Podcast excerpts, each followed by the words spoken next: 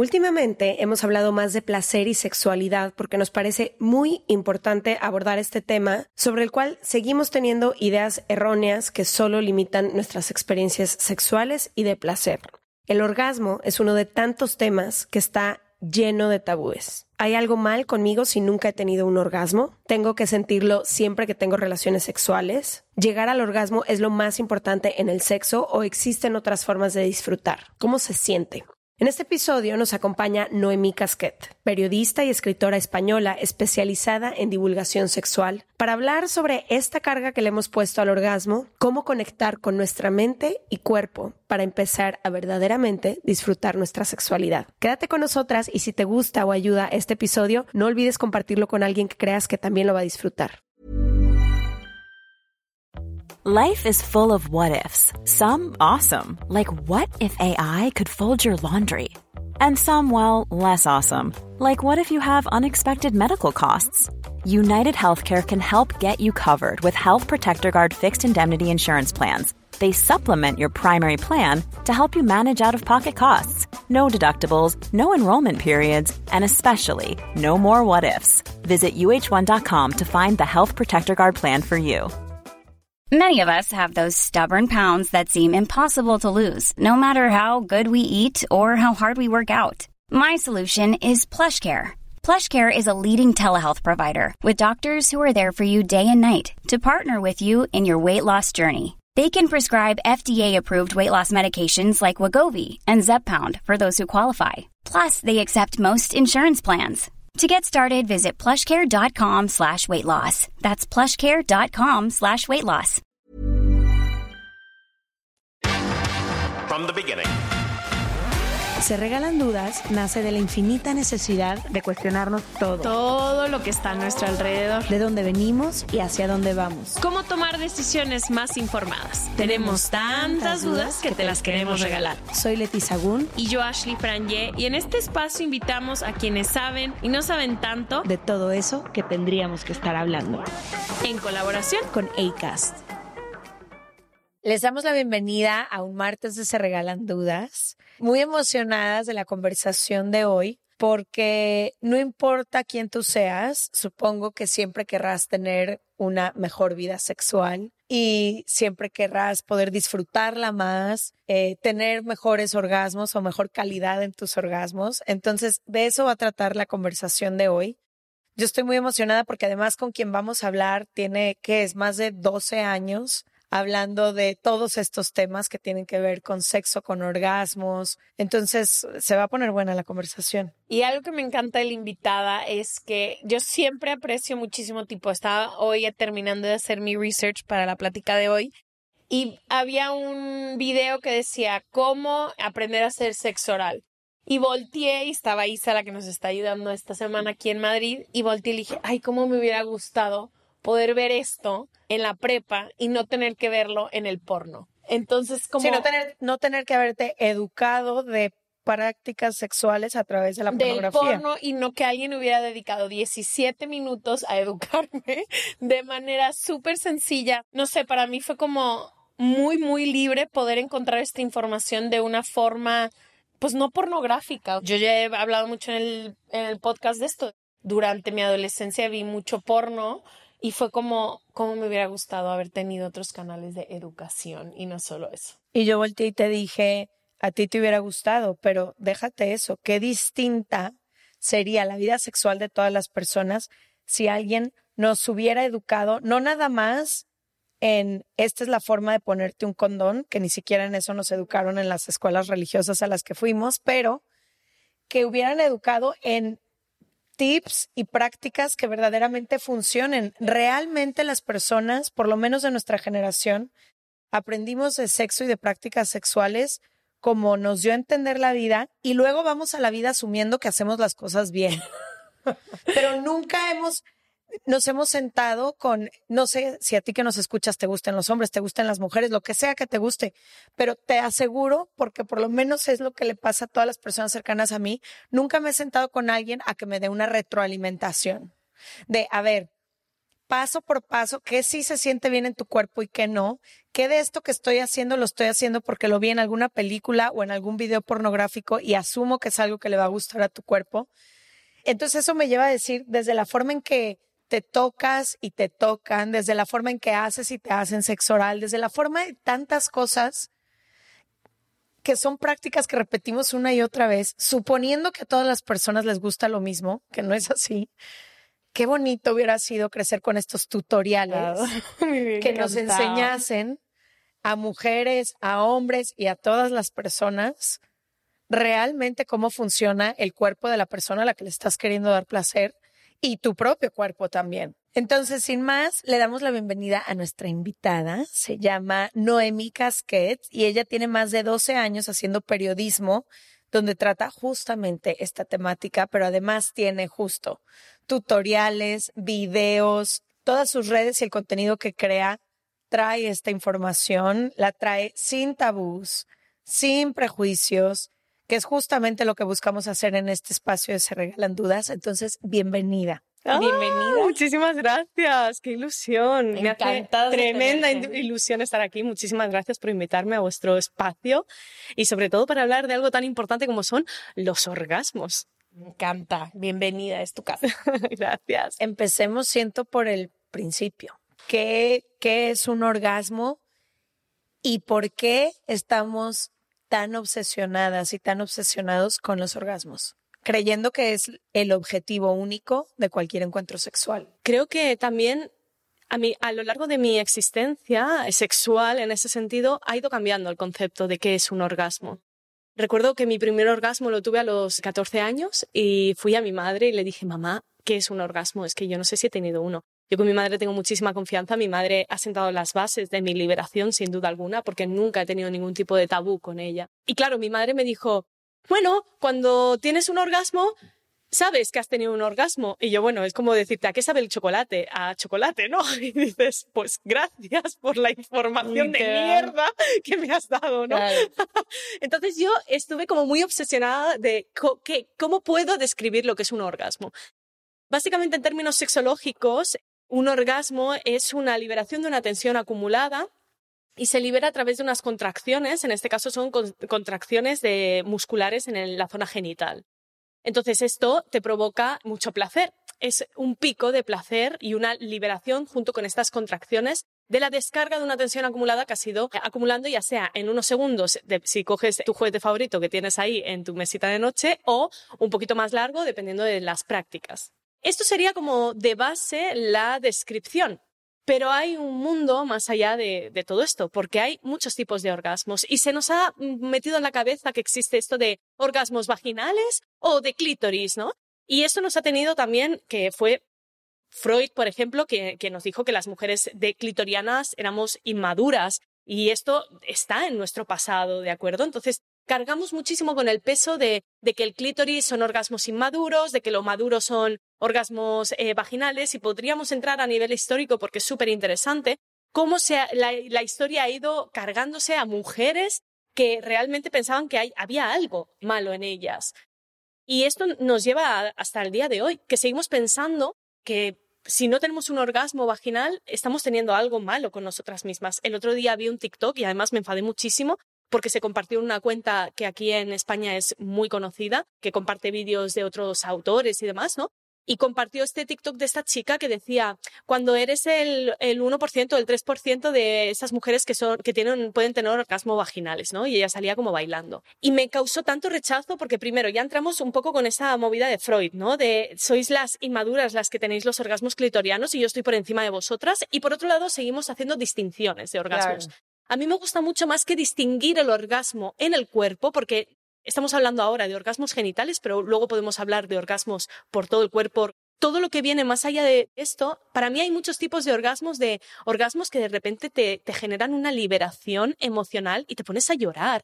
Seguramente os haya pasado y a las personas que también nos están escuchando, ¿no? Que digan, wow, me acuerdo de ese orgasmo, qué vergüenza pasé. Pero es que al final los orgasmos empujan muchísimo lo que está contenido en ti. Yo he llorado mucho después de, orgasmos y he contenido mucho ese llanto y al final he dicho, ¿para qué? ¿Por qué? ¿Sabes? Si esto tiene que salir de mi cuerpo y se tiene que liberar y el orgasmo así lo ha querido. Al igual que después hay orgasmos que em, nos hemos estado estallando de risa durante un montón de, minutos que estamos ahí como, no sé por qué me estoy riendo, lo siento muchísimo, ¿sabes? Pero eh, no me estoy riendo de ti. No me estoy riendo de ti, ¿sabes? Es que, wow, ¿sabes? Orgasmos que nos da por gritar, orgasmos que básicamente no sentimos nada, que es como, ah, ya, ya, ya, súper flojitos orgasmos en los que de repente sientes una descarga energética por todo tu cuerpo y sientes que todo se eleva. Y evidentemente hay un mundo más allá del orgasmo genital que se nos vende. Y sobre todo hay un mundo muchísimo más allá del clitoriana o vaginal, porque estamos en 2023 y creo que sobre todo nos tenemos que quitar de ese estigma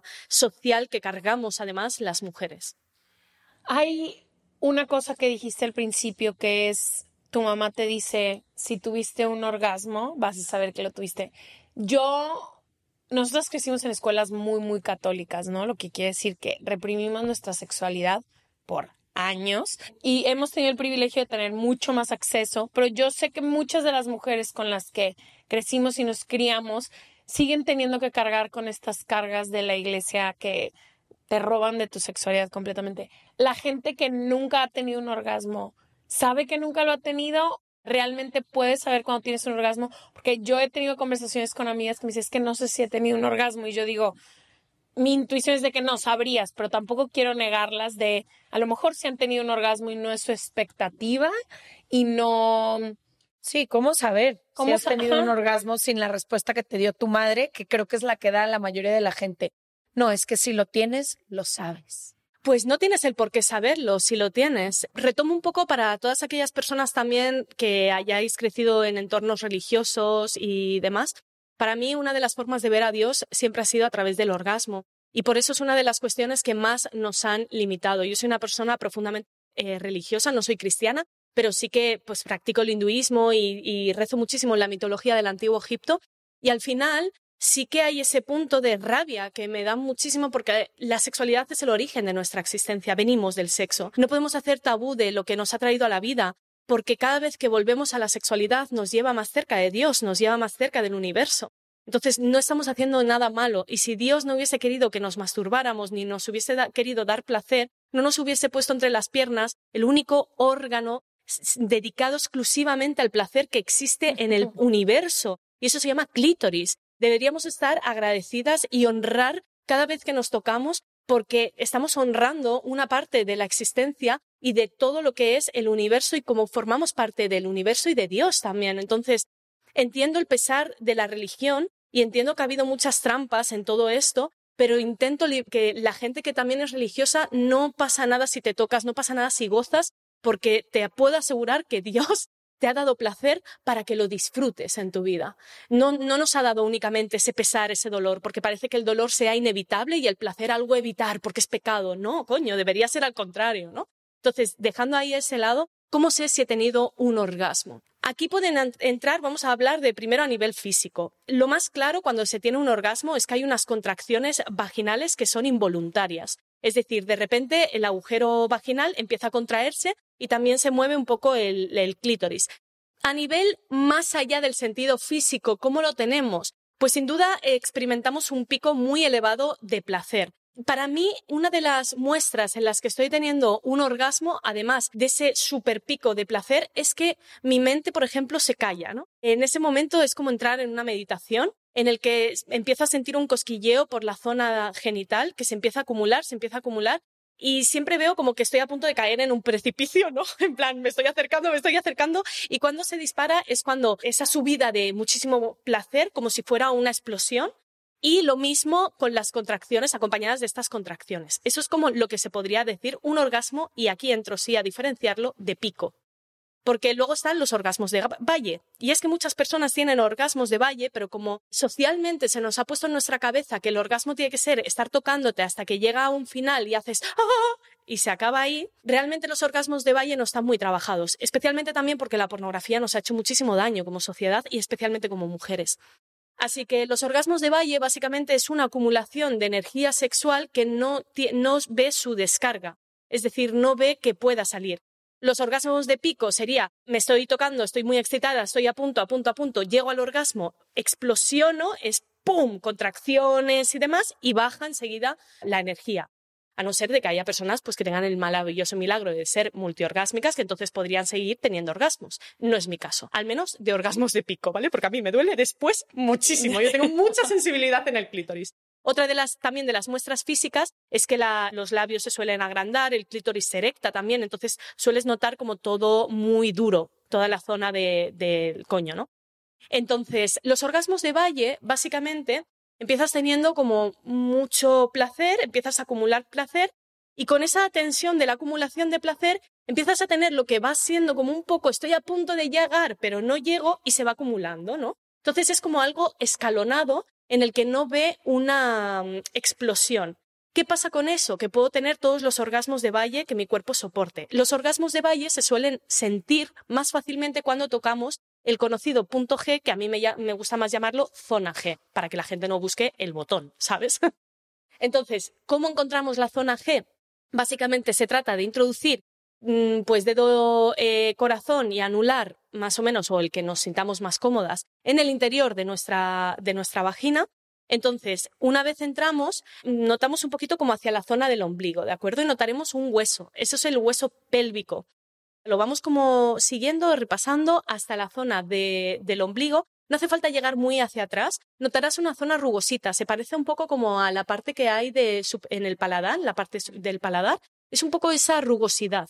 En nuestro caso es un poco más difícil de encontrar porque todo depende de la textura interna también del coño, ¿no? En general. Entonces, notarás que de repente tienes muchas ganas de hacer pis. Esto suele ser la, porque en realidad lo que se está acariciando y se está estimulando es la cara anterior de la uretra, es decir, por donde pasa la, uretra y la cara anterior del clítoris. Es decir, que seguimos acariciando el clítoris, pero por la parte de atrás.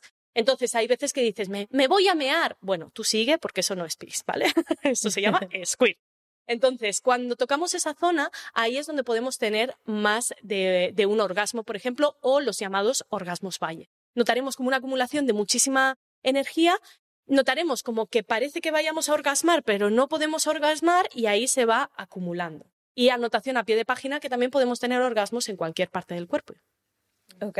Escuchando todo esto, para si quiere empezar a explorar todas estas conversaciones, siento que ya deberías estar muy conectada con tu sexualidad y muy cómoda en tu cuerpo, en explorar las formas en que puedes sentir placer, etcétera. Me gustaría, antes de seguir esta conversación, que me parece increíblemente interesante, ¿qué pudieras aconsejar a quien en este momento escucha esta conversación y dice, a mí me están hablando en japonés? No sé de qué son todas estas sensaciones que ella está describiendo, nunca las he sentido.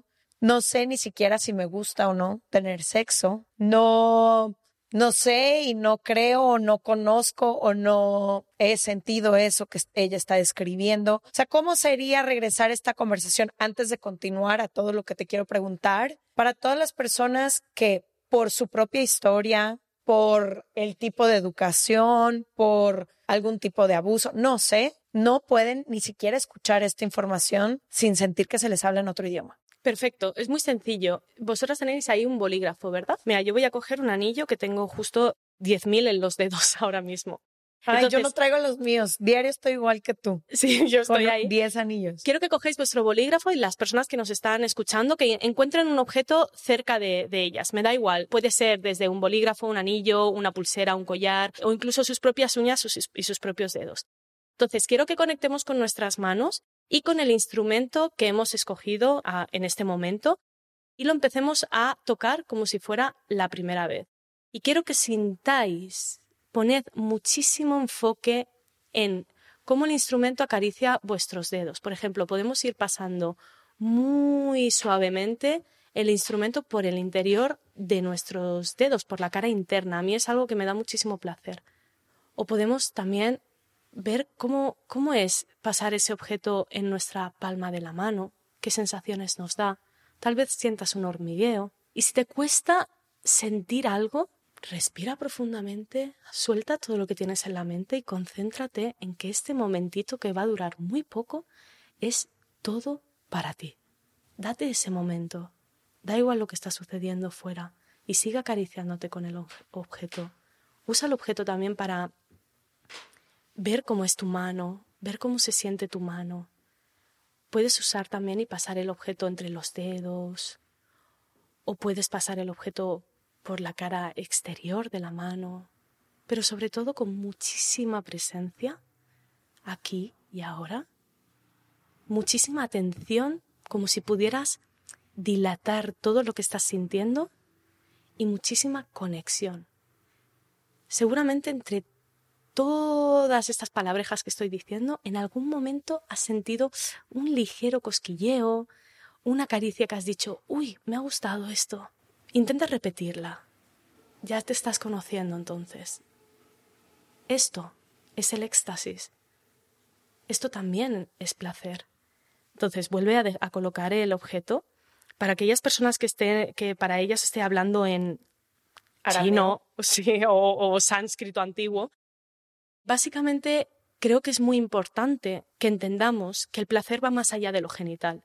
Muchas veces cuando tenemos un bloqueo es que tenemos un bloqueo con esa genitalidad, ya sea porque desgraciadamente hay muchísimas personas que han sufrido abusos a lo largo de su vida, ya sea porque de repente hemos tenido una carga gigantesca con el pecado y con la religión y sentimos vergüenza y culpa de nuestra propia sexualidad y nuestro propio cuerpo y ya sea porque de repente no te estás dando ese momento personal para identificar lo que significa el placer para ti. Porque yo puedo estar hablando de un montón de técnicas, pero seguramente si habéis cogido ese objeto, a vosotras os dará muchísimo placer que el objeto os, acariciara al interior de lo que sea y a mí me daba a mí me da mucho placer cuando me acarician entre los dedos. De hecho, yo he tenido haciendo ese ejercicio un orgasmo tan brutal en las manos, se ha sentido tantísimo placer que tenía que casi que parar porque estaba extasiada, ¿no? Entonces esto es el éxtasis también. Lo único que en muchas ocasiones parece que nada más se centre en la parte de la sexualidad y la genitalidad, cuando el éxtasis está, el cómo penetra el aire en nuestros pulmones y cómo sale, esto ya es algo muy sexual.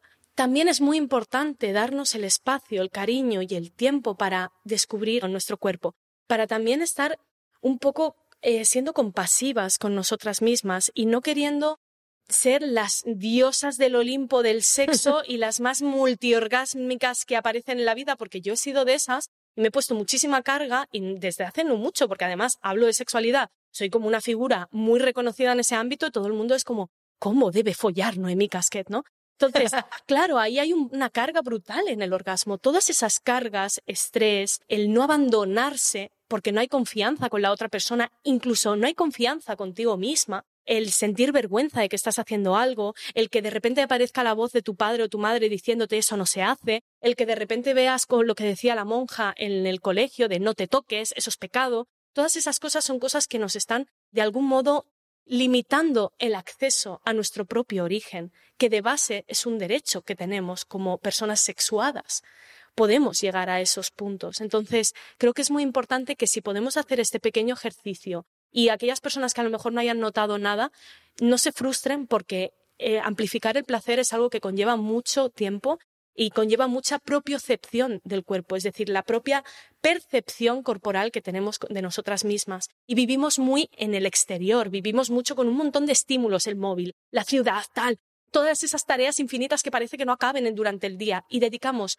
muy poquito a nuestro placer. Así que estés en el metro, estés en el bus, estés en tu casa escuchando este podcast, ten este hábito de que aunque sea un minuto al día, te des placer. De esta forma, no genital, y poco a poco ve experimentando lo que se, se, siente al tocar otras partes de tu cuerpo. A mí me da mucho placer, por ejemplo, la zona de la clavícula y el pecho, o en general, bueno, yo es que tengo mucha sensibilidad corporal, pero esto es entrenamiento. Entonces, con, empieza con las manos y luego ve probando otras partes. Habrá partes que te gusten más. Y cuando ya te sientas preparada, empieza a tocar tus genitales. Y no hay nada de malo, tu genital es tuyo, forma parte de tu cuerpo y está ahí por y para ti. Así que no tengas miedo, no estás haciendo nada malo, simplemente estás haciendo algo absolutamente natural y absolutamente espiritual. ¿Por qué espiritual? Me encanta esto, esto que dices. Para mí el sexo es sagrado. O sea, creo que es una de las herramientas de meditación más grandes que tenemos y por eso ha estado tan perseguida. Sobre todo con mucho que ver con poder femenino, ¿no? Absolutamente. El poder femenino ha estado, no, no a lo largo de la historia, pero toda la historia, evidentemente, sería muy, muy injusto decir que durante toda la historia ha estado el poder femenino perseguido, pero gran parte de ella sí, especialmente desde que llegó el cristianismo. Entonces, el cristianismo al final que no digo que la religión católica o cristiana sea mala, pero sí que es verdad que a nivel histórico han hecho daño en ese sentido, ¿sabes? Dios al final no necesitas nadie en medio para acceder a él, ¿sabes? Dios está en ti y está en todas y está en todo. Entonces creo que es muy importante que eso lo tengamos presente, porque también una forma de acercarte a Dios es a través de la sexualidad.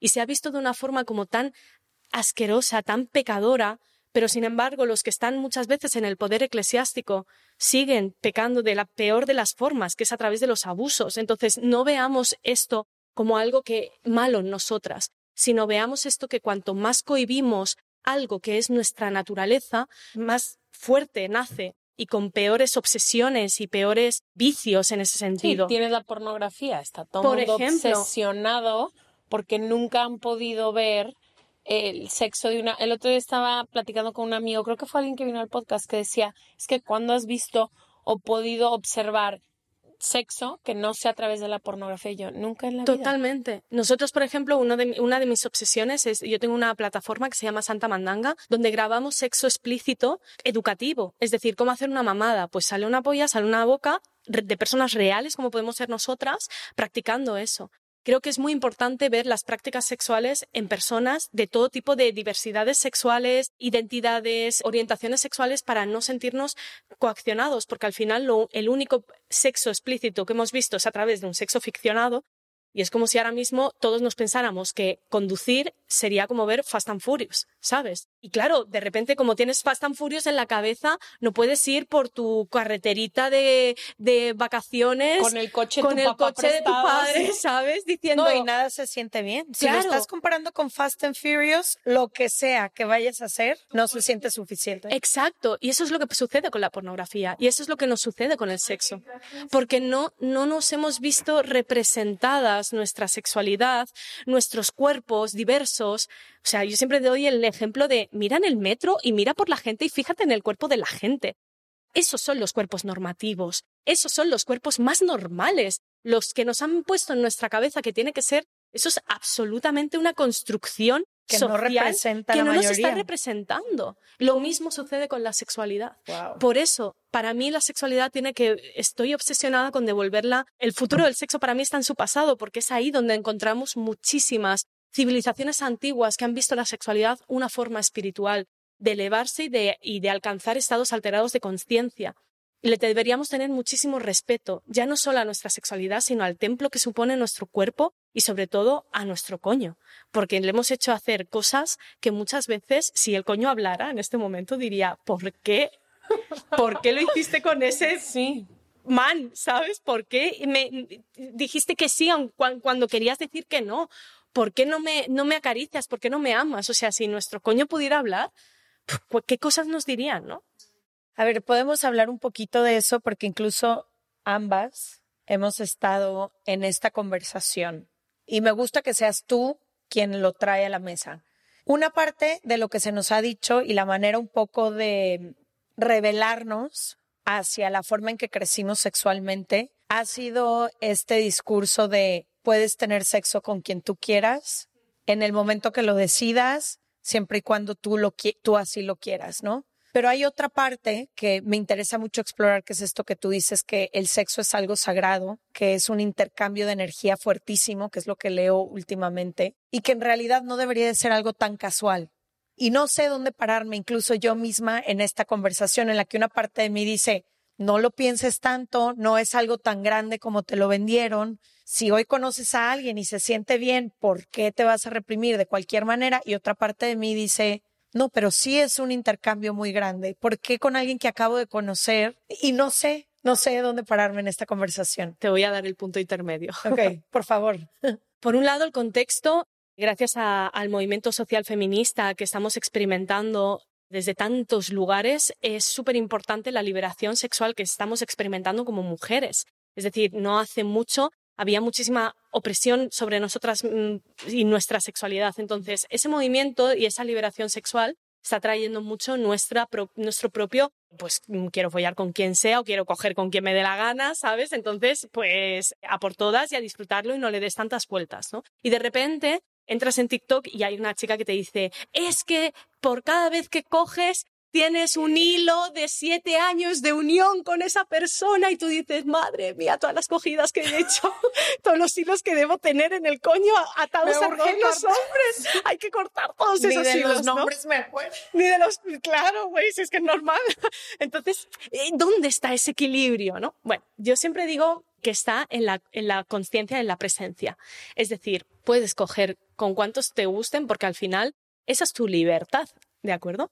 Pero sí que, eh, que tengas presente que estás haciendo algo muy sagrado, tanto para la otra persona como para ti. Entonces, yo siempre digo, folla, pero desde el corazón y desde el alma. Aunque sean 20 minutos en el baño de una discoteca, ¿de acuerdo? Que sea como, mira, he encontrado a este- esta persona y vamos, vamos con todo en la discoteca. Perfecto, pero en ese momento ama a esa, a, a esa persona profundamente, honra a esa persona profundamente y por lo menos pide lo mismo para ti. Eso es súper importante. La conciencia. La, con- El la estar presente. presencia, porque en muchas ocasiones no hay nada más horrible que estar cogiendo Sí, y que no estén presentes Uta. ni estás presente tú. Es como Que estar entre- como un entrenamiento de fútbol casi, ¿no? esto de aquí. Es como- O es- que ni te acuerdes al día siguiente muy bien de qué pasó. Claro, es como estoy en eh, qué ha pasado, qué no ha pasado y al final eso es una falta de respeto a ti y es una falta de respeto a la otra persona.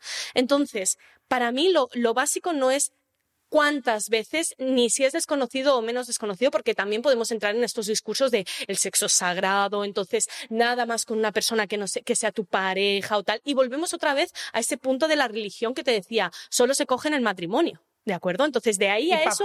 hay- y para procrear. Y de ahí a eso hay un paso. Entonces, evidentemente, coge con quien te atraiga, tengas deseo hacia esa persona y un deseo consciente de te deseo y quiero coger contigo.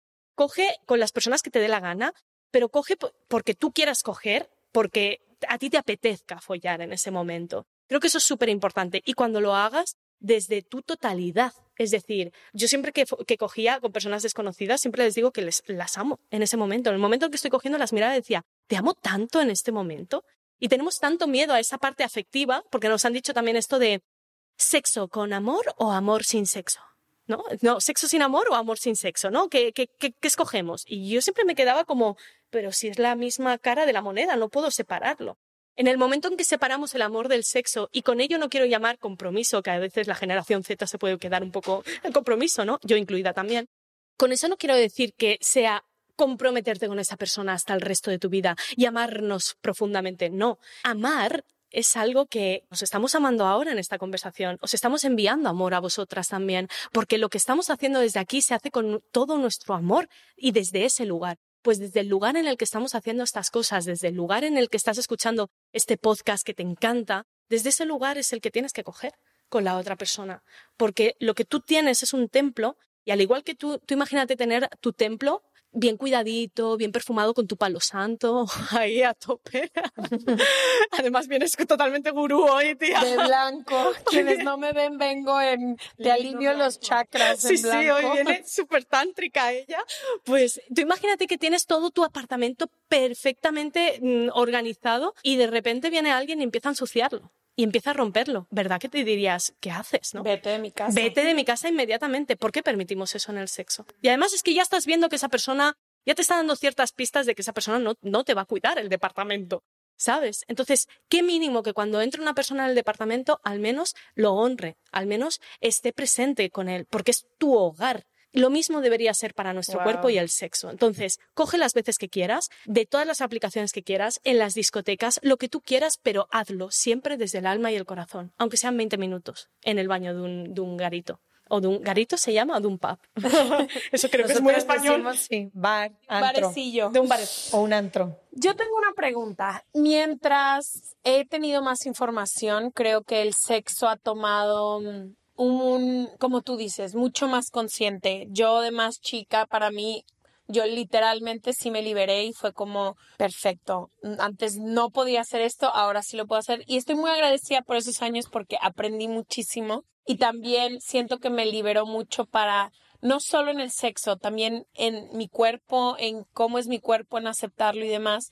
Pero mientras más estoy, o sea, mientras crecemos más y trato de ser un poco más consciente ahora con quién me relaciono y con quién tengo sexo y todo, llegan momentos donde estás teniendo sexo con esta persona y probablemente ya me importa más, ¿no? Ahora ya cojo con gente que hemos platicado, comido, o sea, ya es raro el one night stand. Y cuando tiene que ver con el orgasmo, Leti y yo siempre platicamos como mientras estás teniendo sexo llega este momento donde ya te veniste, te preguntan, ¿no? Ya te veniste, ya te veniste. Y entonces empieza esta presión, uno tuyo, que es de que estoy aquí, estoy disfrutando muchísimo, pero Ejemplo uno, ya sé que hoy no me voy a venir. Yo siento que muchas mujeres que están muy en contacto, por ejemplo, yo ya sé que hoy no va a ser el día en que me voy a venir. Estoy disfrutando muchísimo y todo. Y creo que empieza a venir esta presión que se crea, yo que soy heterosexual, se crea de el hombre que quiere darte placer y quiere darte placer y tú ya sabes que no quieres y al final es como todo se centró en el orgasmo, me la pasé increíble, pero una y otra vez regresamos a la conversación de ya te veniste, como que creo que seguimos teniendo sexo muy centrado en el orgasmo, como sobre todo el femenino, porque creo que también los hombres ahora les ha llegado información de que es dificilísimo que una mujer se venga, ¿no? Y unas son de clítoris y unas son de vagina. Entonces, también yo, ahora que volteo y digo de que es que él también tiene presión, yo tengo presión. y él encuentra la validación de si fue un buen una buena acogida o no, si te vienes o no te vienes. Leti me decía que ya es que me pregunta que si me vine y ya me emputé. Es como, entonces, ¿qué hacemos para dejar de poner el orgasmo, ya sea como tú dices, teniendo sexo con personas que conocimos en un bar o personas, por ejemplo, tu novio, que creo que luego se complica más porque ya hay sentimientos, no quiero hacerte sentir mal. Entonces, ¿cómo quitamos el orgasmo del centro y ponemos el placer en general? Spring is my favorite time to start a new workout routine. With the weather warming up, it feels easier to get into the rhythm of things. Whether you have 20 minutes or an hour for a Pilates class or outdoor guided walk, Peloton has everything you need to help you get going. Get a head start on summer with Peloton at onepeloton.com. Millions of people have lost weight with personalized plans from Noom, like Evan, who can't stand salads and still lost 50 pounds. Salads, generally, for most people, are the easy button, right? For me, that wasn't an option. I never really was a salad guy. That's just not who I am. But Noom worked for me. Get your personalized plan today at Noom.com. Real Noom user compensated to provide their story. In four weeks, the typical Noom user can expect to lose one to two pounds per week. Individual results may vary. Este mes, Leti y yo nos tomamos unas merecidas vacaciones. En lo personal, necesitaba un tiempo de desconexión para estar solo conmigo y con las personas que quiero. Uno de los planes que hicimos fue ir a uno de mis lugares favoritos, el mar. Por eso decidí comprarme un traje de baño lindo, protector solar y algunas otras cosas que quería llevarme a la playa. Después de comprar lo que necesitaba, usé una app que se convirtió en mi más grande aliada, porque me regresó dinero en efectivo y me recompensó por muchos de los gastos que hice. La app se llama Hypora y es muy sencilla, rápida y segura de usar. Hybora me ha regresado dinero por comprar en tiendas como Lowell's, Macy's, Sephora, Best Buy y mucho más. Tú también puedes empezar a usarla y recibir dinero por comprar desde comestibles hasta artículos del hogar y de belleza. Lo único que tienes que hacer es agregar tus ofertas en la aplicación, subir tu recibo y listo. Obtendrás dinero real que podrás depositar a tu cuenta bancaria, PayPal o tarjetas de regalo. Si tú también quieres aprovechar estos beneficios, en este momento, para ti que eres parte de nuestra comunidad, Hybora ofrece 5 dólares por solo probar Hybora usando el código DUDAS cuando te registras. Simplemente ve a la Apple Store o a Google Play Store y descarga la aplicación Hybora, completamente gratis para comenzar a ganar dinero en efectivo y use el código DUDAS. Eso es I-B-O-T-T-A en App Store o en Google Play con el código DUDAS. Eso también presiona muchísimo a muchas parejas, por ejemplo, que ni tan siquiera empiezan a mantener relaciones sexuales. Rollo, estamos cocinando y nos empezamos aquí a besar pasionalmente, hay caricias y roces, y ya muchas veces se cortan esas cuestiones porque ya tienes la presión de, ay, pues no me apetece ahora mismo tener un orgasmo, porque hay veces que es muchísima energía, y sabes, y muchísima liberación, y puedes tener muchísimo placer sin tener un orgasmo en el clítoris tal, o sea, no hace falta. ¿Qué pasa con todo esto? Que al final todo ha girado mucho en torno al final y no tanto en el viaje, ¿no? Muchas veces vamos con, en tren y queremos llegar a nuestro destino, siempre está el cuánto falta, cuánto falta, cuánto falta, cuánto falta. Y esto nos lo hemos trasladado mucho en el plano sexual, ¿no? Empezamos y ya estamos pensando en tengo que acabar. Y es horrible eso a nivel físico. Evidentemente agradecidas porque por fin los hombres están, bueno, pues enfocando también en nuestro placer. Gracias, ¿sabes? Porque ya era mm, hora. Pero sí que es verdad que hay tanta obsesión de, pues yo le he dado 300.000 orgasmos que lo que sucede es que acabamos fingiendo orgasmos para preservar egos. Es decir, te están masturbando la ingle y ahí estás tú, ¡oh! ¿Sabes? Y eso es falso, hermana, ¿sabes? O sea, ¿por qué no? ¿Sabes? Te están sobando la rodilla. Claro, y estás ahí como, oh, Dios, sí, uff, qué placer. Y es como, ¿por qué? No, es necesario. Yo, por ejemplo, con mi actual pareja, a mí me costaba muchísimo llegar eh, al, al orgasmo con una de mis parejas sexuales, básicamente.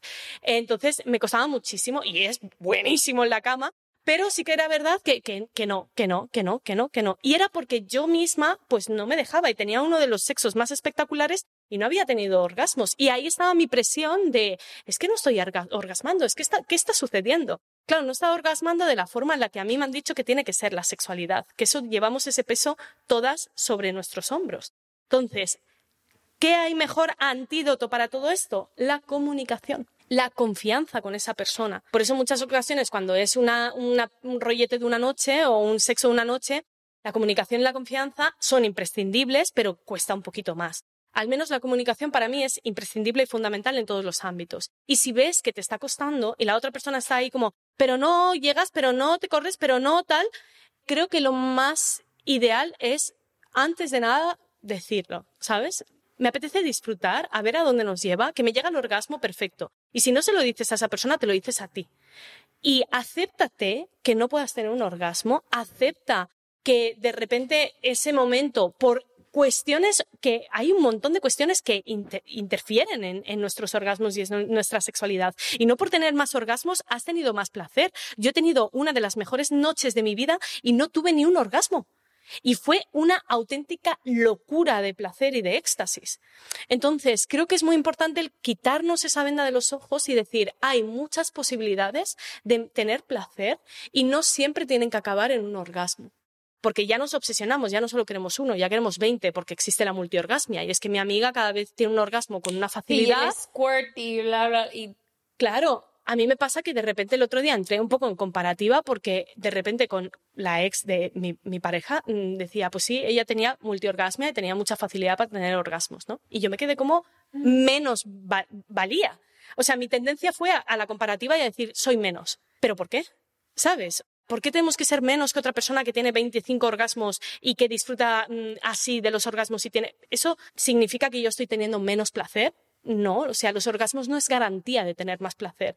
Yo he tenido muchísimo placer, insisto, sin tener un orgasmo. Y he visto a personas, he comido coños, que son multiorgásmicos y que los orgasmos eran pequeñas descargas que no tenían mucho más allá. Entonces, creo que compararnos y entrar en estas cuestiones nos hace muchísimo daño como mujeres y como sociedad y sobre todo también el estar insistiendo en te has venido, pero has llegado, pero porque estamos centrando todo en, en, un final, que muchas veces no pensamos en lo bonito que ha sido el viaje. ¿Y cuántas veces has llegado a un destino y has dicho, pues vaya mierda? ¿Sabes? Sí. un montón. Y dices, me lo he pasado súper bien en el coche con mis amigas cantando y comiendo nachos. Y de repente llego a ese sitio y digo, pues no era para tanto, pero ha sido increíble el viaje. El viaje. Creo que en eso lo tenemos que aplicar en el sexo y seríamos, estaríamos mucho más satisfechas y muchísimo más libres si pudiéramos aplicar. Y sobre todo comunicar a la persona, si te está agobiando, decirle, pues esta conversación, oye, vamos a disfrutar del viaje, no pienses tanto en el final, ¿sabes? Aquí y ahora. Estamos juntos, respétame de esta forma, porque también es una forma de, de que se respete. ¿Y cómo comunicarlo? Porque en el sexo hemos puesto muchísima de nuestra valía tanto como hombres como mujeres, heterosexual, gay, no importa. Sí, de la diosa del sexo, el güey que a todo mundo todo. Y entonces, a la hora de querer comunicar algo, siempre hay esta sensación de que vas a herir susceptibilidades o que se va a sentir menos hombre o menos mujer o menos valiosa, menos valioso, lo que sea. Una vez escuché un podcast, no me acuerdo cuál, en el que decían mucho de la comunicación del sexo tiene que ver cuando la dices. Es decir, si estás a media cogida y volteas y le dices, es que no me gusta esto, no me gusta, probablemente se vaya a morir todo. Pero si al día siguiente, en el desayuno, le dices, una de las cosas que, o sea, como que ahí lo que decían es que muchas de estas conversaciones, sobre todo las que tienen que ver con no me gusta o me gusta o no hagas esto o haz esto o por qué no probamos esto, no se debería ni siquiera detener mientras estás cogiendo. Ahí no estoy de acuerdo. ¿No estás de acuerdo? No, en rotundo no. Y esto es una de las cosas que también nos han enseñado las mujeres. Y es una trampa tremenda. Aguantar. ¿Cuántas veces hemos estado aguantando en el sexo? Cosas que no nos gustaban, que nos estaban haciendo, Hemos para decirlas después. Para, o no para decirlas, da igual. Si es que me da igual el después. Es decir, es en el presente estar Mm. aguantando. Esto es una falta de respeto a ti, a tu cuerpo y a tu sexualidad. Tú no tienes el por qué aguantar algo que no te está gustando. Wow. Creo que es eh, muy importante que esto lo tengamos porque somos merecedoras de placer. Y esto nos lo podemos repetir cada día que te levantas, te pones un posit en el espejo y pon, soy merecedora de placer. Y no tengo el por qué estar aguantando cosas que no me lo dan. Y esto es muy importante que nos lo, re- nos lo recordemos en el sexo. Entonces, decirlo en el desayuno al día siguiente, un poquito en bandeja, sigue siendo un prejuicio tremendo hacia nuestra capacidad de comunicación y sigue perpetuando el que estemos cogiendo y aguantando. Y no tenemos que estar haciendo eso. Mi recomendación siempre es decirlo en el momento. Y aquí hay algo que tenemos que tener en cuenta. Yo estoy haciendo una mamada, ¿vale?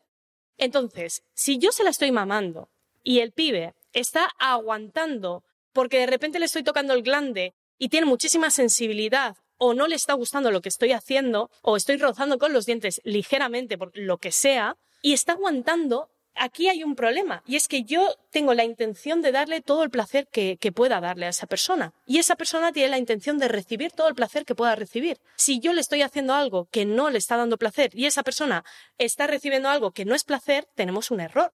Yo me siento ofendida porque es como, oye, pero lo que te estoy haciendo es un regalo para ti, dime cómo lo quieres. Y no nos deberíamos sentir ofendidos. Ya. Ese es el ego diciendo, machacándote por detrás, es que no eres lo suficientemente buena, es que no cabalgas tan bien, es que su ex era mejor, es que la que sale en Instagram haciendo tal, acá Noemi Casquet lo haría de otra forma, ¿sabes? Y yo en muchas ocasiones pues la he mamado con los dientes, no, porque cada persona es un mundo. Hay hombres que de repente prefieren que les estrujes los huevos y otras personas que tienen el glande súper sensible. Hay mujeres que prefieren que les toques el clítoris súper fuerte y otras otras que, que no. no. me pueden ni mirar. En mi caso, yo tengo el clítoris súper sensible y tienes que ir con muchísimo cuidadito y muchísima paz y muchísimo amor. Entonces, cuando de repente han bajado ahí en plan, pues claro, te me- y he aguantado mucho eso. Y he aguantado mucho el no sentir placer por miedo a decirlo Entonces lo dices en ese, en ese momento. Cariño, un momento suave, suave, suave, por favor, así. Oh, qué rico. Si es que se puede decir de un montón de formas y súper sexuales, además. Yo siempre, a mí me gusta mucho tener, sabiendo ya que, imagínate, cita con una persona que yo ya sé que a mí eso me pone y está esto ya a punto de, de cogerse, ¿vale? Entonces, siempre me gusta tener una conversación sexual con esa persona. Introduzco el sexo de una forma como muy sutil en la conversación. Acabamos la cena, estamos con el vino a punto de irnos y entonces ya empiezo como, bueno, ¿y a ti qué cosas te gustan en el sexo? Antes de. Antes de. Y la gente dice, ay, pero eso te corta el rollo, ¿no? Porque es un poco como que no das pie a la sorpresa. ¿Qué sorpresa? A mí en el sexo no quiero que me, que me, que me digan, sorpresa, te la he metido por el culo. ¡Wow! ¿Qué? Muchísimas gracias, no me lo esperaba. A mí no me apetece ese tipo de sorpresas. Prefiero que se tenga una conversación de qué cosas te gustan y qué cosas me gustan. A mí me gusta, mira, yo siento muchísimo placer si me tocas así. Y es fantástico porque en ese momento ya estás follando. Porque ya tu mente está diciendo, uff, a mí me encanta que me azoten. Buah, ya tu mente está ahí como, uff, pues ¿cómo le voy a azotar? Y cómo tal. O a mí me gusta un sexo muy suave y muy sentido y muy tal. Y ya tu mente está recreando. Ahí ya estamos teniendo relaciones sexuales. Entonces, para mí eso es una conversación que además me da muchísimas pistas de lo que le gusta la otra, a la otra persona. Yo siempre digo que a mí me gusta mucho más un sexo lento, que no todo el rato estar así. Entonces, que haya momentos así de intensidad natural, me gusta, pero que ya pensemos que tenemos que estar todo el rato así porque así es el sexo, mierda, ¿sabes? Entonces, son cosas que siempre converso y si en ese momento, in situ, en, justo, estás aguantando, recuérdate, soy merecedor- merecedora de placer y si mi palabra Y si decirle a la otra persona, prefiero que me lo hagas así, la otra persona se ofende, saca ese güey de tu casa a patadas, porque entonces tiene un ego que se tiene que gestionar. Si la otra persona está ahí por su ego y diciendo soy el dios del Olimpo del cunilingus y es una mierda, me parece un San Bernardo bebiendo agua, pues, cariña, creo que es importante que lo puedas decir. Y si la persona se ofende. Decir y recibir, porque no nada más es de ti hacia el güey. También es creo que cualquier persona hacia ti. Claro, creo que es muy importante. O sea, cualquier persona, estoy hablando en términos heterosexuales porque hemos presentado así el de esto, pero cualquier persona, eres merecedora de, de ese placer y nadie se podría, yo no me ofendería si de repente estoy haciendo mucho daño. El ego aparecerá, porque solo tenemos que tener en cuenta. El ego dirá, es que no sabes hacer nada. Pero ¿cuántas veces aparece el ego diciéndote, no sabes hacer nada? Pues un montón de veces al día, ¿sabes? Entonces, no es que no sepamos, es que no conocemos a esa persona. Y eso es muy importante. Así que en ese momento no aguantes, dilo. Y se puede decir como, mira, te voy a, te voy a ir dando como, si ves que el güey no lo pilla o la, la chica no lo pilla, pues puedes ir dando como pequeños, mira, yo te voy a dar como un paso a paso, ¿no? Baja, tal. Me gusta siempre que me la aman por encima de tal. da instrucciones. Creo que eso también nos puede dar, es un juego erótico súper súper sexual y nos puede dar también ciertas pistas de lo que le gusta a esa persona. Y es, me encanta lo que dices, como que la mayoría de nosotros, o me gusta creer que la mayoría de nosotros, vamos al sexo a dar y recibir placer. Y qué increíble que te puedan dar un instructivo de así es como más placer me puedes dar. No nos deberíamos de ofender porque es como si yo te invito a comer a mi casa y te pregunto, ¿qué hay de comer? Y tú me dices, ah, eso no como. Ah, pues no comes eso y te sirvo cualquier otra cosa. Es como, estamos ahí para darnos placer y nos ofendemos o se puede llegar a ofender tanto a la persona cuando debería de ser la instrucción de cada día, de todos los días poder decir, hoy no quiero esto, hoy sí, hoy por acá, hoy de una manera muchísimo más casual sin tenernos que ofender porque sucede en todos lados. Tú vas manejando y alguien te dice, estás manejando horrible, ay, perdón, es que vengo distraída y ni te, no te ofendes tanto. Y en el sexo sí, ¿sabes cómo? Entonces me encanta eso que dices, venimos todos a darnos placer y recibir y dar instrucciones debería de ser de cajón. Total, si yo voy a tu casa y de repente me haces la comida y te digo, pues a mí me gusta más picante o a mí me gusta más salado o me gusta, no pasa nada, ¿sabes? No te tienes el por qué sentir ofendida. Te paso la sal. O sea, gustos hay muchísimo, pero creo que es muy importante que empecemos, también es una forma de protegerte a ti, de poner tus límites y esto es algo muy importante porque también es la autoconfianza que tienes contigo misma. Creo que poner tus límites es lo que a ti te hace confiar más en ti misma. Porque muchas veces cuando estamos en esas situaciones y no sabemos poner esos límites, después nos sentimos mal. Y a lo largo del tiempo sentimos una falta de confianza en nuestro cuerpo, en lo que hacemos, en nosotras mismas, en un montón de, aspectos. Empecemos por aquí, por el, por el inicio, por el origen, además, ¿no? Empecemos por la sexualidad. Y aprende a poner límites y aprende a decir, prefiero esto otro. Y si la otra persona se ofende, es problema de la otra persona. Si tú has sido asertiva comunicándolo, en, plan, pues no en mitad de estar cogiendo y decirle, no me gusta así como lo estás haciendo. Hombre, pues no, ¿sabes? Puedes, puede decir de muchas formas. Podemos probar más lento, me prefiero más lento, ahora tal. O además, si estás en mitad de una acogida, esté en el punto en el que esté la acogida y dices, basta, porque no lo estoy disfrutando, se acaba. Y basta. Y no le debes a nada, a nadie, solo te lo debes a ti misma. Y a ti misma lo que te debes es el respeto. Y eso es súper importante, porque muchas veces nos han educado en ser sumisas, en estar dando placer a los demás, en ser María Teresa del Calcuta de los cuidados ancestrales de la humanidad, ¿de acuerdo? Y nos olvidamos de nosotras mismas. Y eso es muy importante. La relación que más te va a durar en toda tu vida es la que tienes tú contigo misma. Respétate, cuídala y sobre todo honrala y, y llénala de placer. Y si alguien no te está dando el placer que quieres, se lo comunicas de una forma erótico-festiva y se acabó. Me encanta y más porque esta idea de quedarnos calladas, como tú dijiste, de aguantar. No, calladas hemos estado muchos siglos, cariño, ya. Demasiados. Quisiera hablar de las, de las consecuencias que existe y hablábamos al principio de este libro que te digo que se llama Moan, que cuenta como es hermoso, te siento que te encantaría. Son 13 ensayos o 14 ensayos de mujeres que hablan cómo ellas llegan al orgasmo y te das cuenta que todo mundo llega de maneras diferentes. Hay y lo experimenta y lo describe de formas tan distintas. Tan distintas, son mujeres de todos los años, de toda la edad. Una dice, yo, mi, mi cuerpo es como Nueva York. Hay días que me gusta ir uptown, downtown, describen todo increíble. Y para mí, una de las cosas que decía en el manifiesto cuando empieza el libro, decía es que no nos damos cuenta que cuando fingimos un orgasmo, uno, volvemos a reafirmar el lo que yo siento no importa de nosotras, de nuestras madres, de nuestras abuelas y demás. Y además, la siguiente que viene, este eran ¿Sí son mujeres heterosexuales todas? No, no, todas. Decía, esta pareja se va de aquí pensando tal cosa cuando en realidad tú ni, o sea, mentiste, por así decirlo. Sí, o sea, la siguiente persona paga la consecuencia, porque tú finges el orgasmo, esa persona piensa que lo hizo bien y la siguiente pareja paga la consecuencia. Entonces, ese, esa persona repite una y otra vez y la no misma nos técnica. educamos, básicamente decía. Entonces, yo quería nomás como último hablar de cuáles son las consecuencias de eso, de fingir, de aguantarte, de no poner el límite cuando tú dices, de no decir, güey, ya se acabó esto, hoy ya es todo lo que quiero hacer. ¿Cuáles son las consecuencias que existen para nosotras y para toda la gente a nuestro alrededor cuando fingimos un orgasmo o cuando no decimos, por aquí no me gusta? Un poco creo que las consecuencias, cuando no estoy de acuerdo en que si de repente no le decimos a la otra persona lo que nos gusta, lo va a sufrir la siguiente, porque a lo mejor la siguiente sí que le gusta. Yo, por ejemplo, pues eso, cuando me comen el coño, necesito que vayan con la lengua suavecita, muy lento y luego vayan poco a poco increciendo, ¿no? Y es algo compartido que sí que he hablado con muchas personas que suelen estar ahí también como, a mí también me gusta esto, ¿no?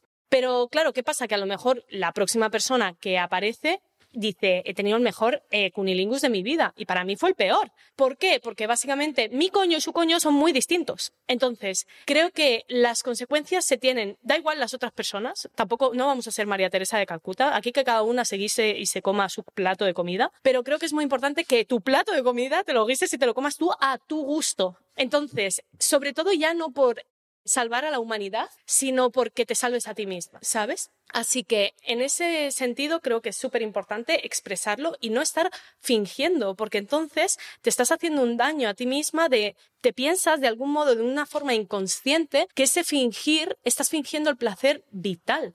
Es decir, acabas fingiendo, empiezas fingiendo orgasmos y acabas fingiendo en fiestas que te lo estás pasando fenomenal cuando no es así. Entonces, si no eres sincera contigo misma, si no te estás diciendo la verdad, creo que es una forma de autoengaño que empieza muy fácil y terminas autoengañándote diciendo, no, si yo estoy muy bien en la vida, estoy súper feliz y la vida se está desmoronando por todos lados. Me encanta este güey, ni te cae bien. Claro, y, y me encanta este güey y luego dices, joder, ya me está escribiendo mi novio, que por culo está dando, ¿sabes? Y dices, pero sí, ¿sabes? Es tu pareja, ¿no? Deberías alegrarte o deberías, ¿no?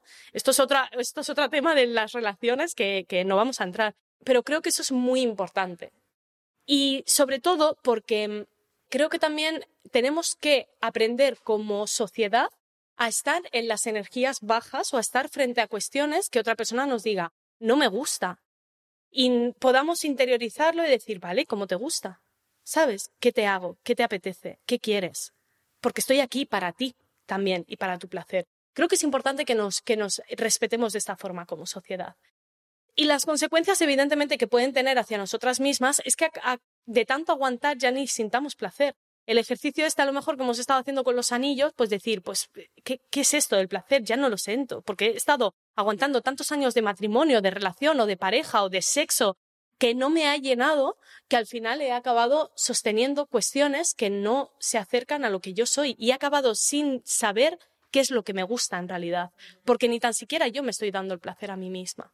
Entonces creo que es muy importante que el fingir un orgasmo, que algo que parece como tan absurdo, tiene una consecuencia muy grave sobre ti misma y sobre la otra persona. Estamos engañándonos a nosotras y a la otra persona. Y yo creo que aquí no estamos, a mí no me gustaría que me engañaran, sinceramente. No me gustaría que si estoy haciendo algo para darle placer a esa persona, porque tenemos que estar pensando que eh, estamos haciendo sexo para disfrutar nosotras y para dar placer también y disfrutar en conjunto, no me gustaría que de repente yo me lo esté pasando súper bien y la otra persona esté mal. Por eso yo algo que insisto mucho cuando en, así en redes y en, en, bueno, en todas las conversaciones es preguntar, ¿estás bien? ¿Cómo vas? ¿Te sientes bien? ¿Estás a gusto? ¿Puedo hacer algo para que te sientas mejor, para darte más placer? Yo es algo que siempre lo digo en el sexo. Y cuando la gente dice, Noemí que tiene que ser la diosa de las mamadas o del cunilingus, siempre digo lo mismo. No, no lo soy, sin duda alguna, pero sí que soy la diosa de hacerte sentir guay. Y bien en el sexo. Y creo que eso es lo más diosas y dioses que podemos ser en el sexo. El hacer sentir a la persona que está en casa, que está segura. Porque el sexo es, un, el sexo es una herramienta tan poderosa de meditación que también es muy vulnerable. Sí, es muy vulnerable. Y nos sentimos expuestas ahí, cual ginecólogo, ¿no? Que estamos ahí como, hola. Y la persona está haciendo cosas ahí abajo y dices, ¿olerá? ¿No olerá? ¿Sabrá mal? Eh, eh, ¿Le estará gustando? ¿Lo está haciendo para complacerme? ¿Lo está haciendo por obligación? Y, y la lista de la compra y empiezas a hablar tú, tú, tú, y se me verá bien y, si no tal, y si... Y este ángulo, ¿no? Este... Claro, y empezamos ahí a darle un montón de vueltas a algo que ya es natural y es estético y es bello como es. No hay que hacerlo más bello. O sea, la naturaleza no puede ser más bella porque ya es su máximo de belleza tal y como es. Entonces aprendamos que el sexo ya estamos bellas como estamos, con todo el maquillaje por todos lados, nuestras piernas, nuestras tetas caídas ahí en estas posturas. Ya es súper bello eso, porque estamos dando ese espacio de abandono al cuerpo y abandonándonos también en lo que nos apetece. Si queremos tener mejores orgasmos, que es un poco como hemos hablado, si queremos sentir lo que es un orgasmo, nos tenemos que abandonar como hemos hecho el ejercicio con, el bolígrafo, con los dedos o con lo que sea. En ese momento te estás abandonando al éxtasis. Y en, el, abandono está el éxtasis, pero no te puedes abandonar si no tienes ni la seguridad en ti misma de que te vas a poner límites y que vas a luchar por ti, por tu placer y por tu merecimiento de placer, y sobre todo si la otra, no confías en la otra persona. Entonces creo que es muy importante generar ese espacio de, de seguridad y que preguntemos, ¿estás bien? ¿Qué puedo hacer para que te sientas mejor? ¿Te apetece seguir? Y no tanto el, ya te has venido, porque se lo tengo que contar a mis amigos o a mis amigas, que te has venido 300.000 veces y que has tenido el mejor sexo de tu vida y te lo he dado yo. Esto es lo importante, que no se lo ha dado otra persona, te lo he dado yo. Entonces nos vamos poniendo las medallas del ego de soy la diosa del sexo o soy el dios del sexo. Y para ser buenos dioses y diosas del sexo da igual que cabalgues y hagas 300.000 volteretas encima de una polla. Para eso es importante hacer sentir bien a la persona. Y en ese espacio de vulnerabilidad y de tanta intimidad que se crea, poder reírnos, poder estar en paz, poder comunicarnos. Si no somos capaces de comunicarnos, ¿cómo vamos a querer orgasmar? ¿Cómo vamos a querer relajarnos si con una persona que estamos haciendo algo tan íntimo no podemos ni decirle, no me apetece que me lo hagas así? Hay gente que no puede reírte. O reírte o, llorar, que también dices, ¿te he hecho algo mal? No, básicamente me has liberado una emoción que tenía yo sostenida y me la has liberado yo. He sentido tanta liberación llorando en el sexo tantísima con personas desconocidas y a lo mejor la persona se queda un poco así. ¿Qué ha pasado, no? Pero es como, gracias, gracias porque me has sacado algo que estaba en mí. Y es muy importante el aftercare y el, y el, el care durante, es decir, todos los cuidados durante el sexo. Y el estar ahí sosteniendo a esa persona que también está vulnerable. Y eso es amor. Y de eso no lo podemos despegar del sexo. Porque entonces, ¿qué estamos haciendo? Me encanta. Ay, no. Quisiera que vinieras a 10 episodios.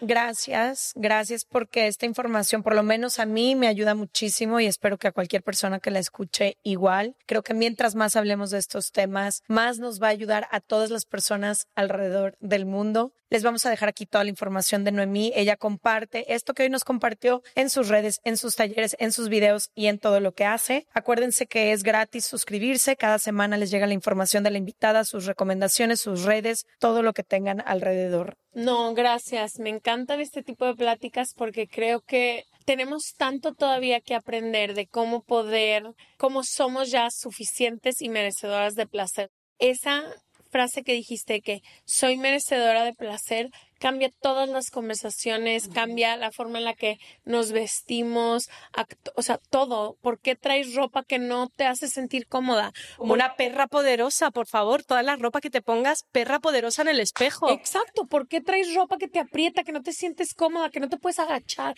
Tantas cosas que hacemos que, como tú dices, nos van robando del placer de la vida cotidiana, que al final termina en sexo sin placer, ¿no? Entonces, agradecerte por todo lo que hablas, me encanta y como dijo Leti, se pueden suscribir y nos vemos el próximo martes o jueves. Gracias. Gracias.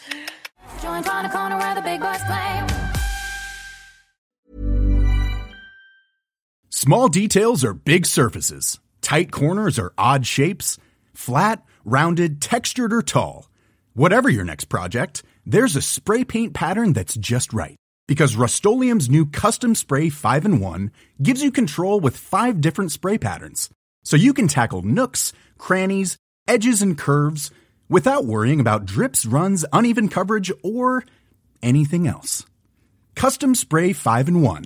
Only from Rust Hi, I'm Daniel, founder of Pretty Litter. Cats and cat owners deserve better than any old fashioned litter. That's why I teamed up with scientists and veterinarians to create Pretty Litter. Its innovative crystal formula has superior odor control and weighs up to 80% less than clay litter. Pretty Litter even monitors health by changing colors to help detect early signs of potential illness. It's the world's smartest kitty litter. Go to prettylitter.com and use code ACAST for 20% off your first order and a free cat toy. Terms and conditions apply. See site for details.